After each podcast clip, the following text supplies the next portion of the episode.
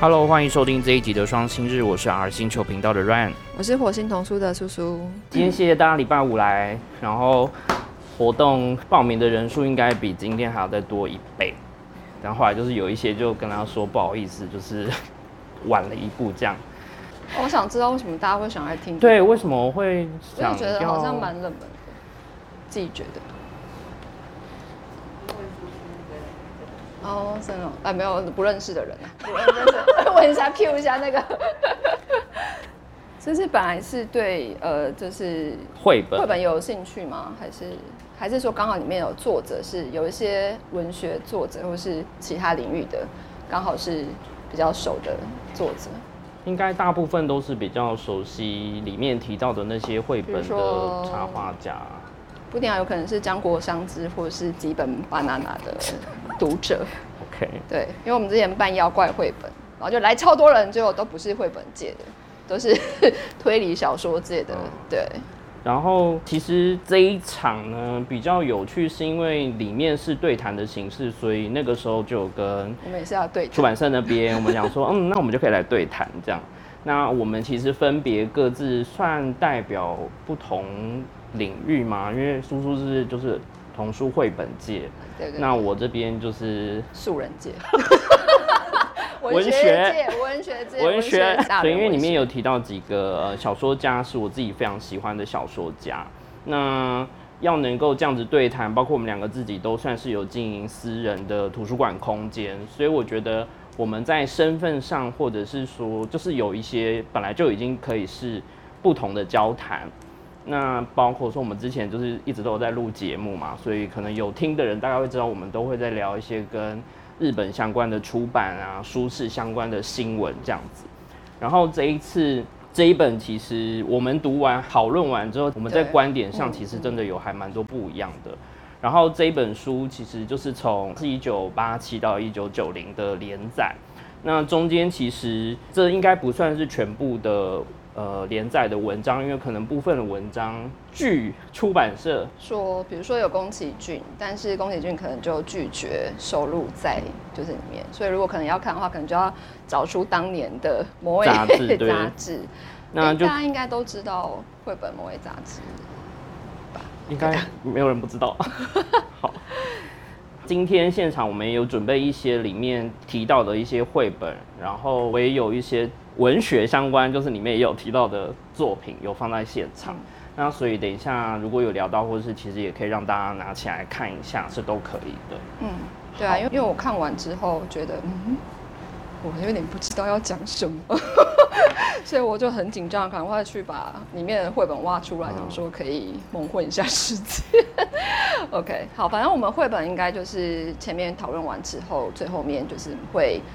呃，我们两个会朗读一下，让大家感觉一下那个，就是这些看起来有点当年是非常奇葩的绘本，可是呃事后就是在日后，然后现在又是畅销而且大卖的非常知名的作品，这样子。好，其实最一开始应该是读完的感觉。我必须说，就是从出版这本书，就我自己的角度来看，对谈集在台湾应该不太有人出版，那甚至说台湾好像没有在读对谈这类的文章的习惯。那我自己的话，我会还蛮期待这类的对谈集出现，因为譬如说你有听过，就是像呃宫崎骏跟谁对谈，小泽正尔跟谁对谈，或是古川俊太郎跟其他领域的人做对谈。那在日本有这种书，你就会发现说，不同领域的人在对于创作或艺术有不同的解读。那我觉得这也是你去认识这个作家跟作品很好的一个切入的角度。那这一本的出的时候，我其实就有跟典藏那边就说，我还蛮喜欢能够看到台湾有出这一本的。呃，我我的感想就是，不是说不要一开始讲这个吗？对，因为我自己看的时候，嗯，因为我可能就是现在有一个枕头，就是我可能枕头，就是对，镜头，不是那个庙会那个，对，就是我可能看绘本有点看太久了，所以我觉得我现在对于长篇的文字阅读其实有点困难。对，呃，没有人有这个正统嘛，就是嗯，所以他其实我在看的时候，变成就是我可能很难就是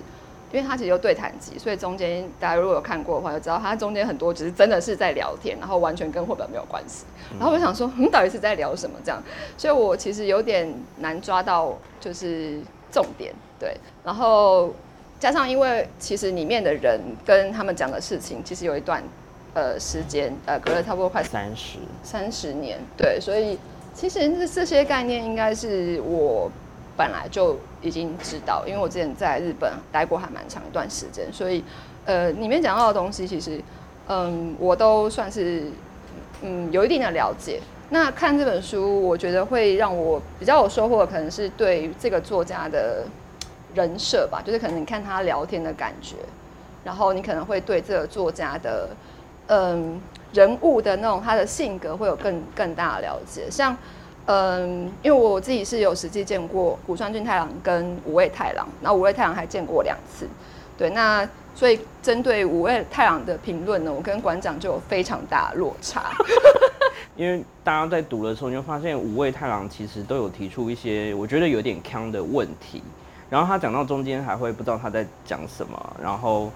你如果是比较常习惯阅读长文的人，你可以大概推测出来，他其实就是家境应该过得还不错。他的确，他高中就是念一个非常知名的私立学校，那个学校就是全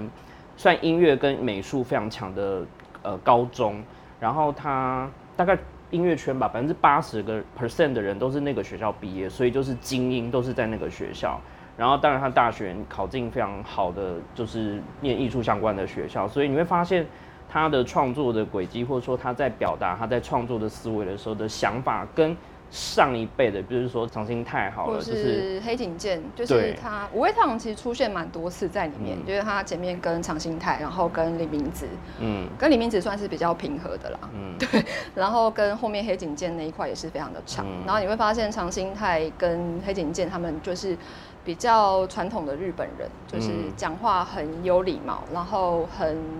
替对方着想。我不知道大家有没有可能，就是日本人就是那种很体贴，然后很对方，然后讲话也会比较保守。可是五味太郎就是完全不是那种感觉，就是一副怎样，就是本大爷就是怎样 怎样那种感觉。对，不过因为我见过他本人，然后我就觉得哦，就是他的个性，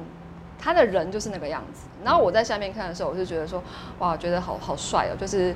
萨斯卡，你不愧是就是五味太郎哎，对，然后就是穿的很帅，他已经有点年纪了。然后还会穿那种紧身牛仔裤跟尖头皮靴，然后这样，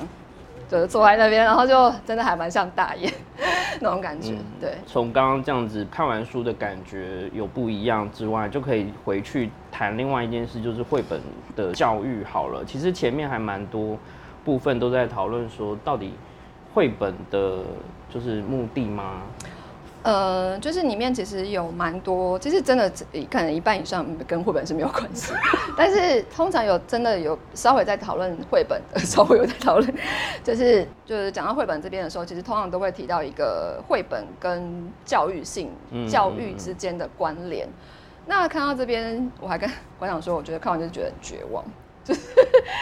大概是日本三十年前的状态是这个样子。那其实你在台湾目前看到，你也会觉得是这样子，因为主流就是很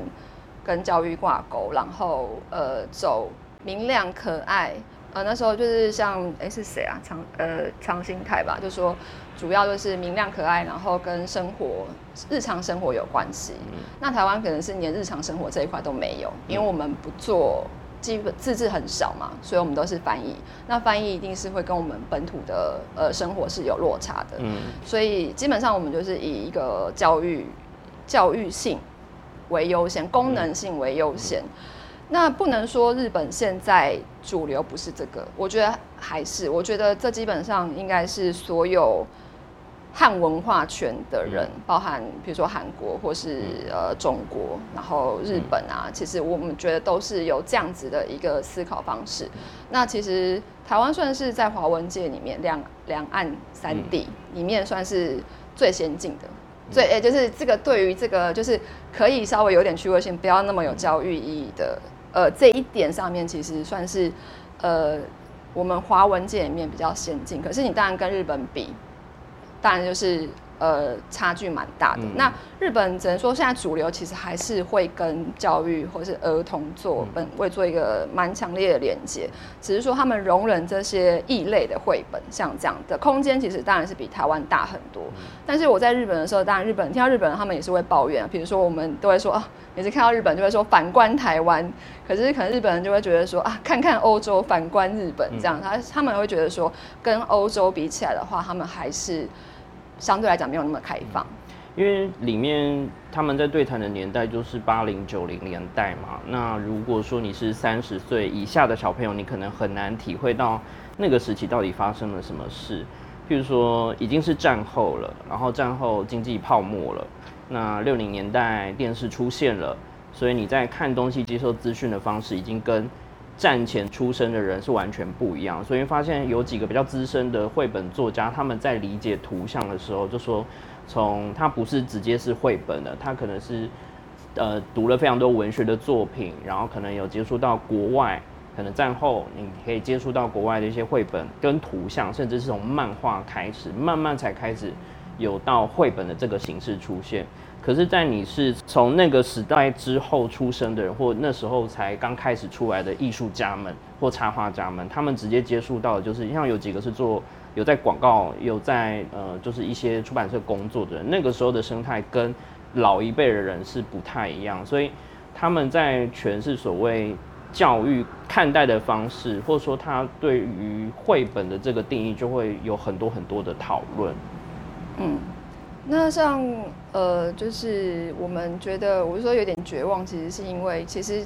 应该是说，今天蛮多就是出版界的 呃先进，就是其实可能出版界的人也都感觉到这样子的一个算是问题，不是说问题，一个现象。可是呃，要做改变，其实我应该说不能说完全没有进步啦。等呃，因为我是二零一四年回台湾，其实二零一四年。到现在二零二一，其实相对来讲已经进步算是蛮多的。可是我觉得那进步不见得是 不一定完全是说呃观观念开放，当然是有，就是观念在改变，当然也是有。可是因为你说你要改变读者的那个，可能至少我觉得要一个世代吧。我觉得我觉得要一个世代。对，那主要其实我觉得还有另外因素，是因为就是。成人会呃，成人出版社乱入，导致就是选书真的，就真的就是太多成人界的出版社想要跑进来出书，所以导致抢书困难，所以就变成去抢一些觉得哎，其实是经典作品，但是就是没有要出，因为那些为什么要出？因为在台湾不会卖。因为陆续这一两年都有一些本来没有在做童书的出版社，陆续都在社内提出说要做小什么小什么小什么的，他们都希望可以去。小天下什么之类，小天下很久了啦。其他对对新的都没有做过，都已经在酝酿要做绘本自制书。那他们是有观察到这样的需求，或者说他们想要做这样的尝试。那然后这个市场好像台湾还可以再继续做些什么？我觉得我自己觉得是。看到比较正向的这一以读者来说，当然是我觉得是很好的，因为我每次都会说，我觉得这一生不会看到繁体中文版出版，然后他就最近就突然出了这样子，就是以前你都会很肯定的说这本书绝对不会有繁中，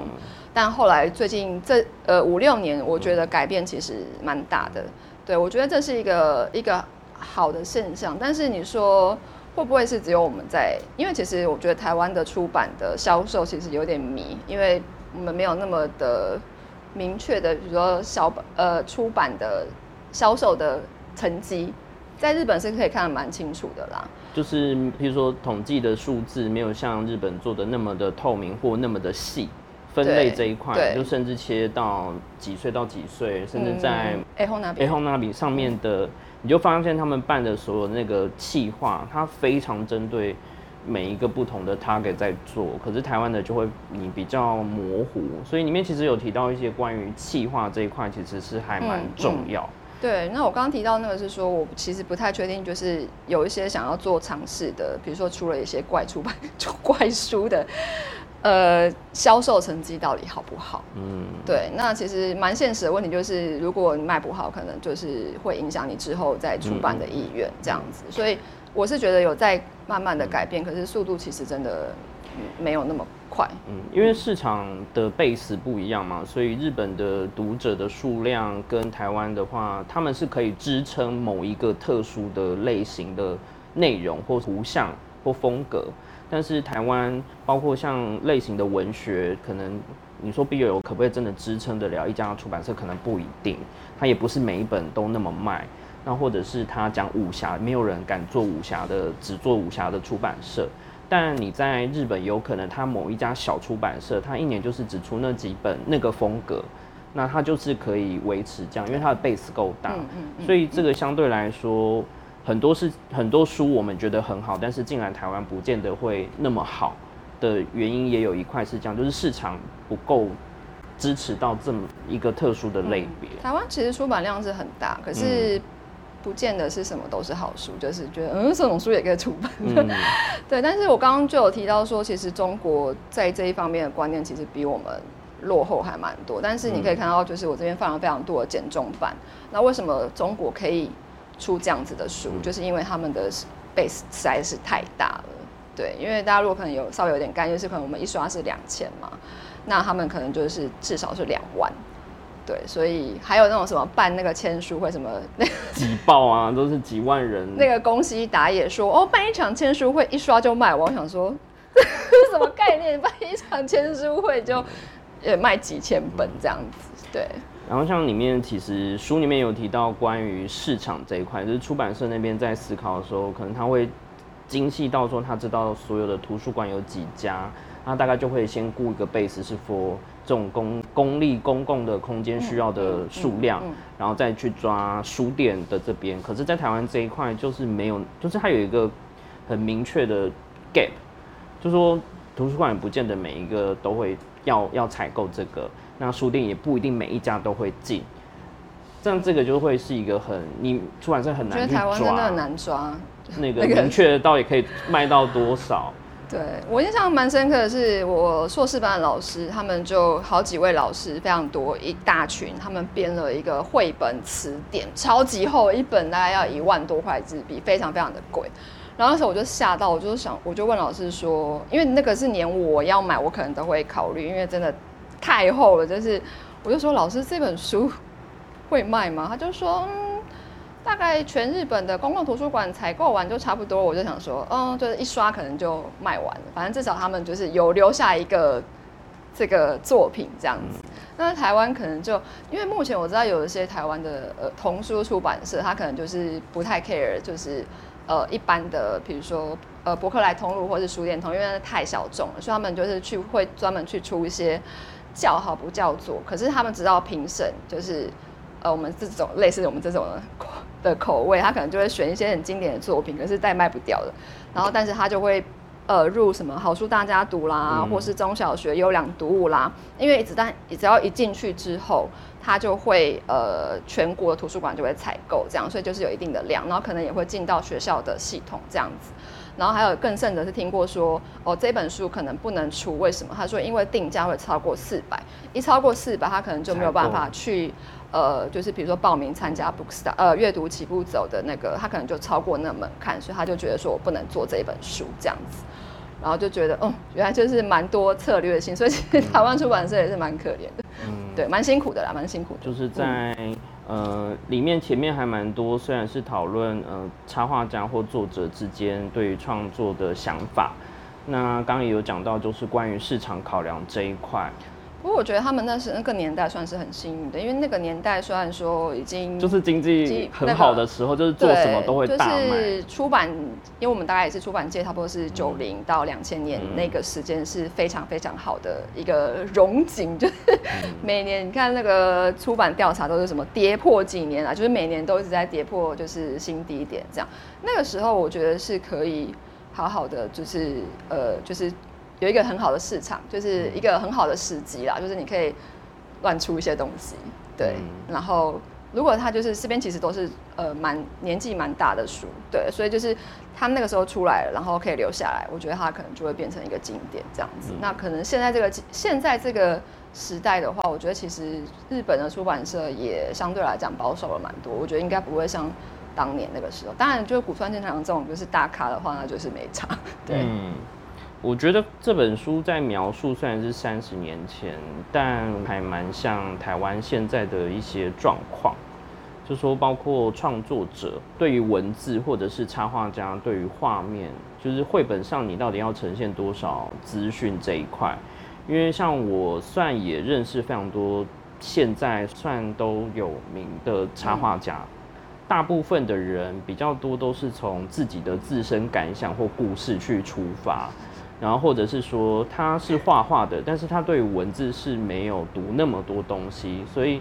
他不会像说像古川俊太郎，你会发现他的篇幅里面讨论到非常多，他如何去观察自然，然后他的东西别人读起来都是那么的精炼精粹，那也是因为他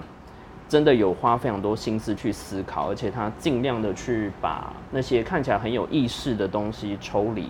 就说他已经很意识到说，哇，我是不是有一点太说教？对，但我就尽量把它减少，但是。他还是觉得自己有，只是虽然别人已经读起来是没有那种感觉，我自己看是完全没什么感觉。对啊，但嗯，如果说在读诗的人的话，你会发现说这些完全是都有仔细去推敲过才选出来的文字，它不是那么直觉，或者是说呃非常感性，就是直接这样。他跟三年星在讨论的时候，你会发现，呃，编辑的角色跟创作者的角色在这边的互动是还蛮有趣的。嗯，因为在台湾。不一定每一本的插画家跟出版社的编辑会有这么多的时间去沟通，有些可能就是我画完了，然后就去问出版社你要不要出，然后或者是有一些出版社就是他有一些题目跟有一些素材，然后会找插画家来合作，那这些磨合的时间其实都还蛮耗精神的，那最后的结果也不一定是有那么理想，所以这一块就都还是花。我我觉得会很耗费掉很多时间。嗯，我觉得当然是第一个就是我们自制绘本太少了。那其实，在日本或是其他国家，可能通常创作一本绘本，呃，就是纯制作时间不包含就是之前的发想或者什么，其实两三年、三四年都是还蛮正常的。对，但是我们可能没有办法容许这样子的长时间的制作成本。那但我觉得台湾童书界编辑流动率有点高，所以你可能常常就是，可能我觉得经验没有办法累积，然后你可能没有办法好好的有系统。对，就是大家可能会知道，比如说像漫画界，大家可能有听说过，比如说漫日本漫画界的编辑跟那种漫画的老师，他们是一个非常。就是不是单纯是编辑一个工作上的 partner，应该可能就是就是生活，你可能还要就是心灵对，有事没事就可能就要去拜访他，然后听他讲话，然后鼓励他，催他的稿啊，对，然后关怀他什么之类的。我觉得其实我自己接触到日本的编辑，其实也会是这样。嗯，那我觉得台湾的就好像没有像我知道的那么的，就是刚才可能老一辈的画家的话有，可是现在新的好像我就觉得比较多都是。哦，好，对，就像刚刚你讲，就是投稿，然后这样，然后我就做了出了，觉得哦好看起来 OK，然后我们就出了这样子，就比较没有中间那个磨合，然后一起成长的一个感觉这样子。对，像里面有提到一段，大家都应该很有印象，在讲那个勇者斗恶龙的 电玩游戏跟 LD 的这一块啊，虽然说很明显有世代的差异，但是你会发现他们在处理讯息，比如说在想故事的时候。他是用游戏的观念在想，那但是有些创作者他是用故事的一个架构去思考，这个就很不一样。我觉得还有一个差异就是，可能那个年代的作家吧，我觉得你会仔细看他的时候，你会发现他们是真的念很多书，不会不是说就是只有像我的话，我觉得是蛮狭隘的，我也没有什么时间，就觉得哦，我就是只看绘本，然后跟绘本相关的理论书这样子。早期可能年轻的时候还会看一些小说，现在已经没有办法看。对，所以就是他们可能会大量涉略，就是不同领域的东西，就是包含文学啦，可能就是呃，或是像可能连五味太阳都还要去研究那个什么宗教学，他可能因为就是哦黑警剑也会，然后他们可能会就是嗯。读非常多不同的知识，然后他们累积再去转化之后，成为他们一个绘本的养分，这样子。那现在好像就比较，我知道插画家比较少了。呃，他是有点像两个世代的对谈，然后上一个世代的人比较多都是读文学，譬如里面有讲到大江健三郎的作品，或者是说，呃，像吉本巴娜娜跟江国香织，他们的父亲都是很有名在文学界的人。那当然，他们在文学上的涵养一定跟其他呃直接是从插画这边出来的人的训练或那个养成是不一样。我遇到很多插画家，他们就是呃没有办法想一个很连贯的故事，就是他只有画面。可是对于呃写作来讲，它可以是让它的比如说排列组合不一样啊，那它可能会有新的结果等等，或是预留一些不同的开放性的结局。那但是。呃，有些插画家比较像是平面的在创作，所以他就是只有一个画面，但是他没有想到说，其实这个翻译的动作，它可能可以有另外一种阅读的的的效果。嗯，那这个其实在呃文学的作品上面是可以的，像有一些小说，它可能。有一些倒叙的方式，或者是它的段落，就是刻意用这种交错的方式。那其实，在图像的叙事里面，也可以有这种比较多的变化。但我觉得你在读完这些作品之后，才比较可能创作出有趣的、有深度的东西。对对对对，应该是说，当然不是说所有的绘本都是要非常有深度或是有内容。刚才是有一些很简单、很有趣，但是很关注日绘本的出版趋势的话，可以发现，大家新兴的最近台湾的绘本新锐创作者，通常都是作绘合一，就是他们自己创作这样，他们会比较画一些自己内心的小故事，对，或是架空的、幻想的、很甜美的动物故事等等。然后，当然可能不不是说这种作品很糟糕或者什么之类，就是说，哎，怎么好像？突然之间，就是类似的作品都非常多。哎，怎么我们觉得台湾好像只剩下这些东西嘛？我觉得这是我我还蛮忧心的一个现象啊。对，因为像里面其实有一直有提到说，呃，像古川也是觉得说，就是嗯，绘本应该是要非常多元多面向的。对，那呃，其实我们呃，如果很早之前就 follow 就是火星童书店或者小布的话，应该知道我们其实在二零一八年的时候就做在松烟办了一个知识性绘本的展览。然后我们就可能看到一个发展的断层，因为我们通常都是现在就会觉得啊，我们比较想要做，就是我刚刚说啊，就是自己幻想的故事啊，这种东西其实比较不太需要那么多的负担，你可能只要把故事顺好就好了。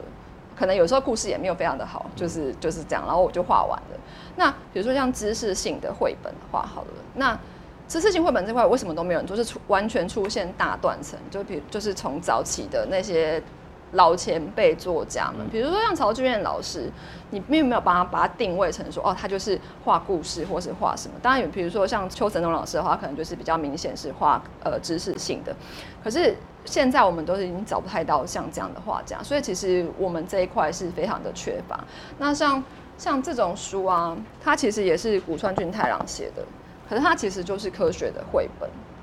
对，所以其实并不是说，呃，比如说像古川俊他这个诗人，然后他就不会去创作，呃，知识性，他就是一定是文学性的。那我觉得像这方面的多元发展跟就是创作者自己本身的本身的那个那个底蕴啦，我觉得其实是有一点点跟可能跟前一个世代的这个落差这样子。对，而且上一个世代的。他们是有接受比较严格的在美术技术上、技巧上的训练，所以他们会不断的尝试新的媒材、新的表现形式，然后包括说会去加强自己在绘画上面的技巧，是希望能够在画面上面可以有更更好的呈现，或是更好的表现方式，就跟作家会不断的去写东西、去精炼，跟让自己的文字达到他想要表达的境界的这种，但是在现在就会比较少那么多回去很重视自己基本功的人，嗯，就是你可能很擅长某一种表现形式，那你就会觉得说，哦，那我就是坚持这样就好了。比如说我就是拼贴，从头拼贴到底，这样市场的辨识度很高。但对于如果说比较资深的读者，可能就会想，我会期待他是不是会有新的表现，或者说，哎，你如果每次都开原画展，是不是都展一样的？就说啊，你只是不同色块跟不同主题，但画起来好像都一样。那它里面有提到，就是说，好像观察，譬如说书店的那个老板，然后他同时那个童话屋，童话屋，所以他也是出版社嘛，他有讲说他观察下来那三十年都没有什么改变，所以他觉得哎这个很可怕。以他在通路的经验，他看起来这个童书的发展这三十年是没有进步，是比较保守。那就我们看的话，就文学跟童书在台湾，你也发现这五年甚至十年的趋势差不多，就是说开始很多讲情绪的。讲哲学的，然后讲性侵、讲家暴、讲人权的书会这样雨后春笋般冒出来。那它其实是一个不可或缺的类别，没有错。可是当所有的出版社或是市场都一直在跟风的话，那我不确定爱跟风，呃，对，都是会一阵一阵，这样不一定是很好，但。我觉得这个拿捏跟企划，就是说，如果你是一个真的很认真要去做一个书系的出版社的话，其实这一点就是必须要从一开始就要放进去思考，我要做哪几种类型。嗯，关于就是画家的风格这一个，其实我自己是蛮有感触的，就是呃，台湾其实蛮多出版社在做，呃，就是已经自制是蛮少了，但同时在处理自制的时候，又会有一个。我觉得是算是问题吧，就是可能会找自己习惯配合的画家，所以但是某一个画家可能就是，就比如说像我我刚我们刚刚提到，就是他们真的。如果你今天是美术底子非常深厚的人，你可能可以在各个美彩或是技法之间，就是算是游刃有余。就是如果真的是艺术界的大师，因为其实我自己在看，比如说不不管是日本，我觉得日本其实还好，可能像在欧洲艺术界，我就是有去观察他们，就是比较早期的那种大师，他们是真的就是可能是艺术学院的教授，他可能就是那种什么铜版画啦，什么版画，什么各式什么水彩、素描那种都是非常非常厉害，所以他要在。呃，之间转换其实我觉得是很 OK 的。那台湾的话，就是变成说，可能他就是插画，插画可能就是这个风格，那可能就是你没有办法去配合这个主题。那这样的话，就是一个我自己在看的时候，其实蛮多作品会有这样的违和感，就是比如说祭典好了，比如说祭典这种东西，你可能就是想象说，可能是台湾的台湾颜色的印象。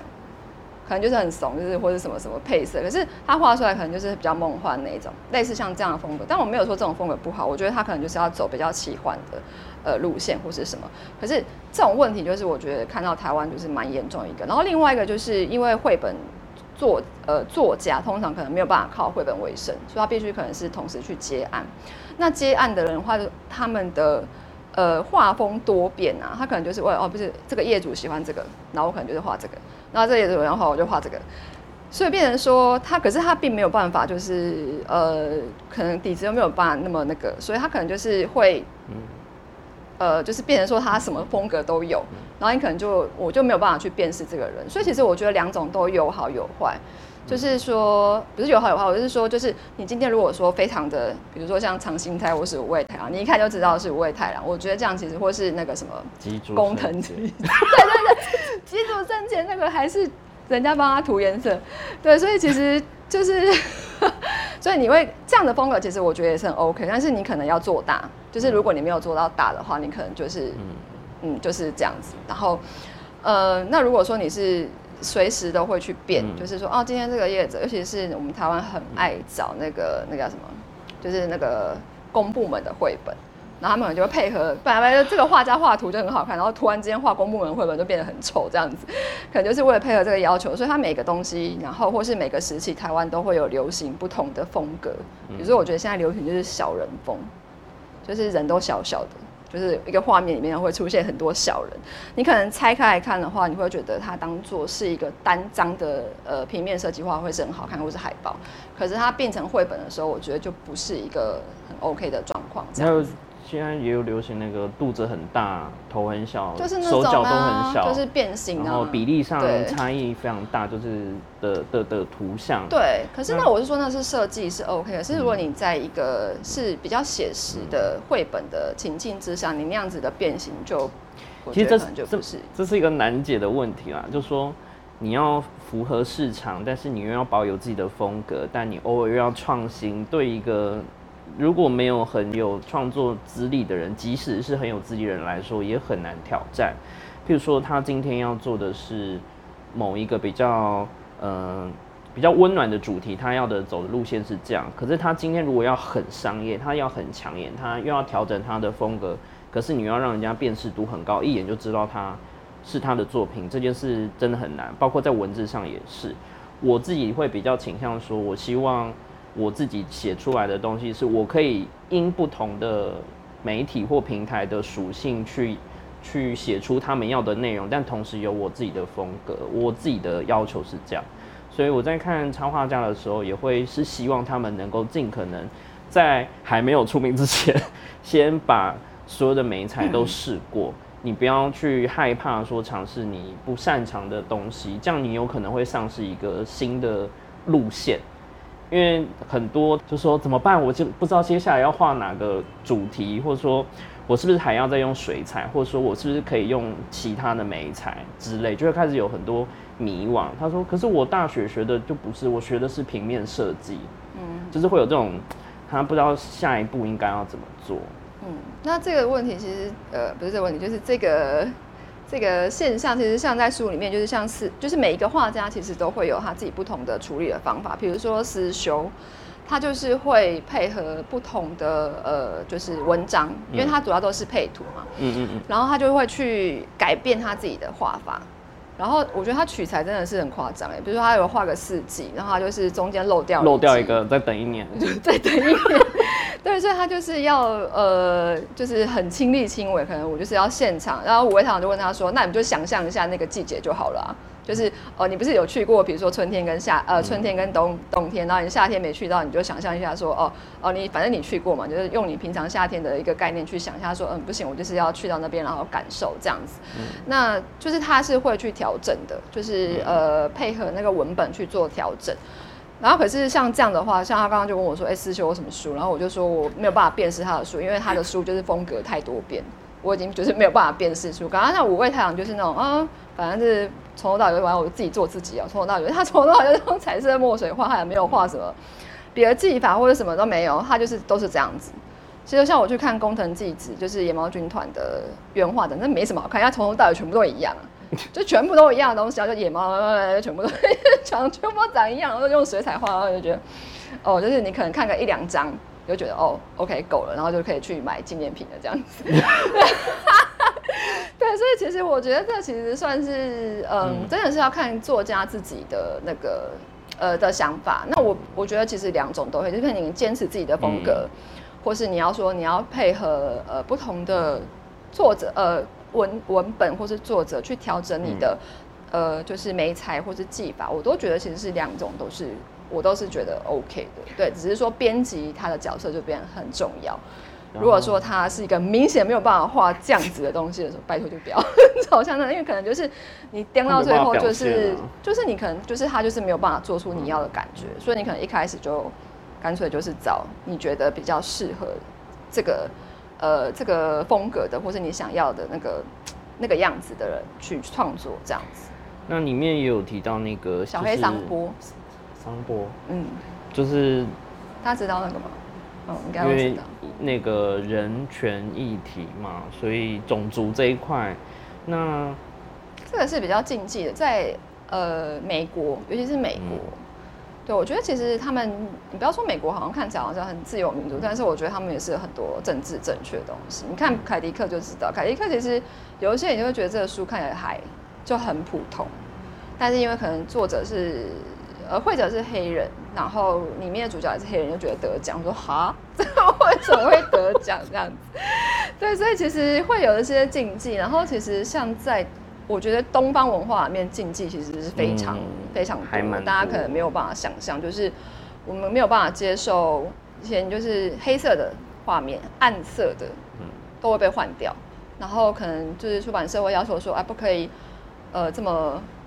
这么就是沉重的颜色。不行，然后或是比如说枪，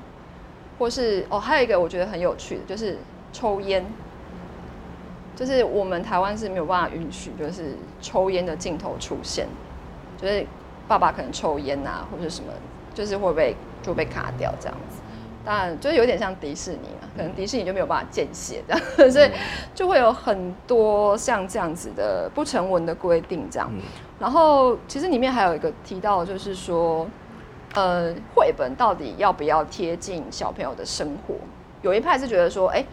如果当然我们是说绘本可以结合生活经验是最好的，但是绘本像那个三田心，他可能就觉得说，哎，绘本不需要呈现，比如说暴力或者性。或是呃，还有什么黑暗的什么东西这样子，死亡这样子，不知道大家觉得怎么样？我自己是觉得应该尽可能让小朋友去接触到这些题题材，但是他可能必须有呃，比陪伴他阅读的人如何去处理这些素材或去解释，这其实是还蛮需要训练跟去养成。而不是说直接就是先切掉这些，这因为这并不是毒品或是去戒断的那种作用，而是它是本来就是需要学习的，不然，因为有些人说外现实生活真的太恐怖了，就让童书保留一方净土。啊？有有些人 有些人是这样觉得，有些人是这样觉得。哦。对，然后像我最近蛮常遇呃遇到的一个例子就是呃大家知道那个生气干嘛点吗？嗯。对对对，然后里面就是因为我自己很喜欢，然后我就介绍，然后就马上下面就有妈妈留言说里面有脏话，就是王八蛋。可是 大家觉得如何？觉得你觉得 OK 吗？OK，就是我还有我特地跑去问，因为是亲子天下出，亲子天下应该是特别会注重这种东西的一个出版社。他说他们其实已经删掉很多。那呃，其实我自己最近翻的也是有类似像这样，比如说他就是直接呃骂什么八嘎牙罗或者什么什么空牙罗啦，就是你可能就是我可能顶多在翻的话，我可能就会翻成混蛋这样子。然后我最近翻那个啊，我的主编在场，是呃他是说什么一个机器人暴走，他可能哪里短路，然后就把村庄全灭。所以你在想说村庄全灭这意思就是说他把村庄人全部人都杀杀了。这个东西，我就想说，这个东西真真的真的可以吗？就是我就会有一点怕，所以其实我在翻译的时候，我也会刻意的去净化一些词，因为其实日文其实原原文真的还蛮脏的，就是会有不是脏啊，就是我觉得就是正常对粗俗，然后可是我在翻译的时候，我就是最低限度可能就是呃那个家伙。家伙，或是呃混蛋这样子，可能我可能就是没有办法再超出这这这个界限这样子。那在处理说哦呃，比如说呃，比如说杀人的场景啊，或者是什么，就是对，就是那个时候我就会特别的忧虑，想说，哎，这个到底可不可以？就是这个市场到底可不可以接受这种东西这样子？对啊，那这个东西其实就有点像是你在创作之前会不会先想到你的读者轮廓？对，就说有些创作者其实他没有特别设定是要给什么人读，然后他可能希望是不管是妈妈或者小朋友都可以共鸣，然后能够理解，甚至看得懂。小朋友们不会在意，反都是妈妈在意啊。对，然后但有些作者会是比较仔细的去推敲，说他有想象是什么样的人去阅读这样的东西，那这也是两种创作的形式，在文学上也是有。所以里面有提到像吉本巴娜娜，或是他跟那佐野洋子在聊天，呃，对谈。那他们两个创作形式就很不一样。作为杨子就是说他不打草稿，然后他可能直接就是揉掉重画，然后他也就是画的方式笔触也是比较直接，比较没有做太多的修饰。可是对于吉本巴娜娜来说，他很确定他要给所有的故事是一个有收尾、有疗愈，甚至是你读完是有一个。有一个感到一个能量的感觉，所以你在读他的作品，甚至他改编的东西的时候，即使拍成了电影，你都还是可以抓得到那个东西还在。那像里面呃江国祥子，因为江国祥子也是我非常喜欢的一个作家，那他的特色就是里面有提到说什么，诶觉得。他在创作的时候，是不是就像是什么进入到一个什么魔里面？你会突破时间，就是在他的创作里面的，时间过去、现在、未来是好像是被打破的。你只要穿过一个膜，好像就会。的确，他的小说都是这样。他的小说很容易是跨越十年或二十年，他想起三十年前的那个场景之后，再拉回来现在。他常在做这种有点像穿越时空的对比的那种感觉，说那个。留在你心里的东西是很久的，他想要去凸显这个，那巴娜娜就会比较多有一些可能有一些灵异啊，或者说他很不想要被管教，然后很叛逆，然后但是身体又体弱多病，他希望大家能够透过读了他的文字，啊，努力挤出来的文字之后，可以得到一些呃疗愈或是舒缓那种心情，因为他经历的事情可能也很多，就包括说他爸爸那么的有名，然后大家都会觉得说，嗯，那这样子他写的东西是不是，而且他很年轻就得奖。那大家对他的期待就会变得比较高，所以其实有些人是在创作的时候就很清楚他的读者轮廓，所以在呃企划或者出版社在出的时候，读者轮廓要怎么去抓出来这件事，其实要做很多的思考跟布局。我觉得其实都是需要跟编辑先去讨论的，因为其实有时候创作者对于市场的敏感度其实没有那么高。因为都专心在创作嘛，对，很难去外面走。我觉得也会需要一些建议啦。对，因为其实现在我们大家都说什么啊，绘本就是呃没有什么零到九十九岁都可以看啊，怎么可能？就是不太可能，你创作出一个绘本很少啦。我觉得是一个就是全部都可以看得懂的。对，然后可能就是某一些内容，它可能是要到某一个年纪，他才能体会说啊，原来是这样。那最好当然，比如说是，比如像小王子。这种就是大家可能会说哦，每一个不同的年纪的时候看你都会有不同的感受。可是小王子怎么可能也不可能是零到九十九岁啊？因为小朋友就看不懂啊，就是三呃那个低年级以下都可能没有办法阅读文字嘛。对，所以在这个方面可能就是能力上的限制，因为他没有办法看那么多字，这是一个限制。然后跟他里面讲到的东西，呃，就是。对啊，比如说他可能没有经过死亡或是爱情这个东西，他可能就没有办法理解说哦，这个地方到底在形容什么。这本是第一刷，要强调一下。对，要强调一下。然后林明子，然后就是默默嘛，就是到底为什么？就是这一年。这是只有日本而已啊！对啊，就是台湾好像不太有人很注意这个故事，但没有台湾很多不注重经典，还蛮喜欢。台湾没有人在台湾童书界都不看经典。然后另外一个是里面岸田今日子的爸爸，然后就是一个呃做剧作家，他也是有写小说，所以我这边正好也有他的作品，所以在翻的时候。你可以推敲，就是说这个人在分享他的这些养成的路上，就有接收过哪些资讯，其实影响他的创作其实还蛮大。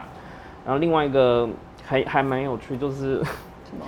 古川俊太郎，就是他结过几次婚嘛，里面分别有 前妻的妹妹跟那个岸田的姐姐，就是古川的第二任太太嘛。然后佐野洋子就是古川俊太郎的第三任太太，所以。在这本书里面，你会发现，哦，万一古川可以跟这三个、这两个女生对谈，有点尴尬，会有点尴尬，但我会觉得很有趣，就是都会是离他最近的女人，但是在谈创作能不能这么的客观，我我觉得这还蛮有趣的，因为一九九零年的时候，他还没有跟那个佐野洋子，还没有跟佐野洋子离婚，他是好像九六年才离婚，所以这个时候还还是在一起的时候。那所以你看到三十年过了，哦，离婚了，就是，呃，是是，这这是一个还蛮重要的转折，就说你也可以去观察说他们的风格或合作上会不会有不同的转变，然后跟不同的太太会不会影响到他创作的路线？我觉得这都还蛮有趣的，因为这个真的有点像是只有在对谈里面才会出现，你平常在专访。不会有人会自己讲说哦，我就是跟谁，然后怎么样怎么样，这一块比较难，所以只有对谈的时候才会不小心就是讲出来嘛。嗯，因为就是无意识的，因为比较像在聊天嘛，你可能就会看显露出他的性格，像可能 Ryan 就会觉得哦，五位太阳实在是一个很讨人厌，就是他讲话就是太自大。你就是他如果看完之后，你就觉得他真的是一个蛮自大，而且完全不 care 读者是谁，然后他也不是一个。呃，因为大部分的绘本作家可能就是要，呃，可能生了小孩之后，就会觉得说，哎，好像小孩会给他一些启发，在创创作绘本上，然后也会念故事给小朋友听，这样他就是一个完全不会念绘本给小朋友听，他也不会买，请翻到三百五十七页，他就自己画。然后我想说，就是你爸爸是一个超有名的绘本画家，但是自己他从来没有念过，就是不不会念绘本给小呃小朋友听。因因为他就是一个艺术家吧，我觉得。然后就就是艺术三百。五十七这边午夜就有提到说，他不会去想象他的读者群是男或女，然后包括什么年龄层，然后他也从来没有念故事给他女儿听过，也没有送过绘本给他女儿，所以他太太也是。我觉得这个在小朋友长大一定会觉得说，天哪，我的爸爸从来没有为我做过这些事，或者是说，可是他会跟他女儿会，就是他说那个五味太郎，我觉得他可能真的就是蛮大咖的，就是当他到时候可以把编辑扣来家里说，哎、我最近画这些书，你们有没有要出版啊？这样子，对，然后他里面就有讲了一段，就是如果是他跟他女儿还有编辑都会喜欢的书的话，基本上那本书就可以卖超过一万本这样子。对，所以算是女儿也算是之后有稍微参与到爸爸的工作，可是他并没有就是说啊，像我们讲到说啊，我们就是绘本是因为有一些比较老老牌黑警界，可能就比较传统，就觉得说啊，绘本就是要呃建立就是大人跟小朋友之间的一个依附关系跟一个亲情的一个媒介，但是吴伟堂就完全不 care，就是觉得说哦没差，反正我读的是谁都没关系这样子。像对前面提到五味太郎讲那个语言图鉴，你要批斗是不是？个人没有很爱这个提案，就我觉得这是一个比较偷吃步的计划，就它没有很难，然后你先做，可是就没有人做啊了。对啊，就是先做就赢了。可是他的书很多都是这样，就说你今天不管是谁做都可以，不一定啊。可能如果他不是五味太阳，他就也不会，就是那个书也不会。我觉得它就是一个必然会出现的东西画可，是他有想，我们台湾目前也没有啊。所以只要有人现场如果有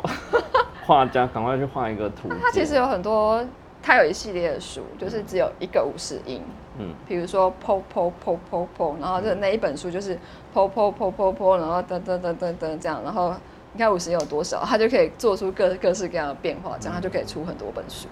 对啊，像图鉴，可能这几年你会发现各个领域的图鉴越出越多，然后它的图文的比例好像也比想象中多很多。那图文的比例是什么？比图比较多的意思吗？就是文字有一点太多，哦，对啊，因为我们现在流行 STEAM 对，就是风格。伪绘本，就是有插图的书跟绘本，我觉得是不太一样的。对，那图鉴当然也是一个类别，我自己是没有很推崇啦。你说什么图鉴哦？嗯，我个人很爱类我真的很不爱。图鉴首先就是要画图画好看，图画好看就赏心悦目。嗯，对我们台湾 的作家，当然有很多画图好看，但是他都他们都不来画绘本，我觉得还是可惜的。因为图鉴其实真的还蛮考验画者的功力的。因为图鉴你就是要拟真啊，嗯，像我认识有做在学校教书的，但他平常接案子都是画那个动物的肌理，然后肉内脏的结构，但是他平常上课不会画这个，他在他就是用一个插画家的名称，就是有画这种，所以很多人找他就是图鉴类或是科普类的书，会找这样的老师去画。那也有是专画海洋、海洋生物，甚至有专画植物的。可是，嗯，我觉得它就是一个类别啦。我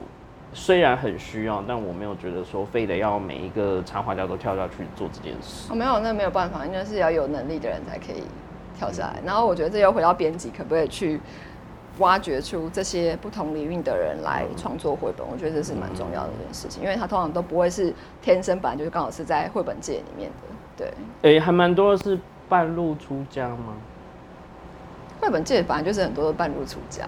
嗯，因为绘本界你知道，我们就是说那个。教育系有没有？教育系就是在各个文科那里面就是最被瞧不起，然后绘本界也是，就是在艺术界，艺术界里面就是会瞧不起做插画的，然后做平面设计又会瞧不起做绘本，就觉得很有，就是啊这很简单啊，就是谁都可以做这样。到底是什么时候开始兴起，就是谁都可以画绘本这种这种风潮？对，所以我就觉得好像大家把就是做绘本好像想的很容易。对啊，我觉得其实这个真的是蛮需要时间去好好的呃做一些作品出来这样子。我是觉得说绘本是可以没有文字，但是那它的图像的叙事能力就要很强，或是它可能表现就要很强，可以取代文字没有交代的部分。那今天就是这样喽，嗯，拜拜，拜拜。